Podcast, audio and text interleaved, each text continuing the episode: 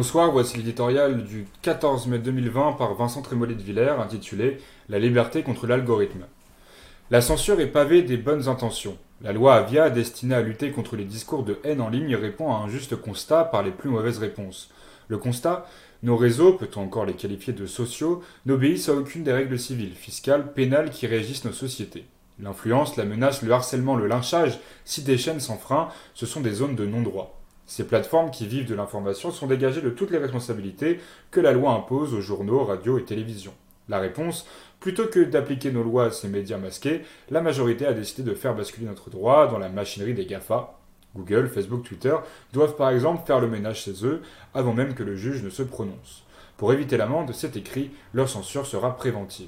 Deuxième faute, le motif. La loi prétend empêcher les discours de haine. Personne n'aime la haine, mais tout le monde peut y céder. Est-ce à l'État de mettre de l'ordre dans le fort intérieur et le mépris, la jalousie ou l'envie? Sans oublier l'hypocrisie qui permettrait de cibler les politiques qui pratiquent discrètement ce qu'ils dénoncent en plein jour. Tout cela serait risible si la liberté, une fois encore, n'était mise en péril. Le législateur s'arroge désormais le droit de pénétrer dans les consciences, s'alarmait il y a un an François Sureau. Le plus inquiétant est que, de la loi anti-fake news en de certification de l'information, ce pouvoir ébranle les piliers de notre démocratie en toute bonne conscience, avec le sourire rassurant d'un emoji.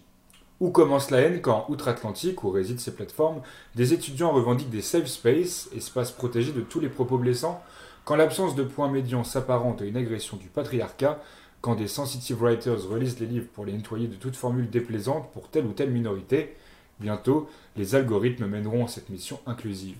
La haine n'en mourra pas, mais la liberté.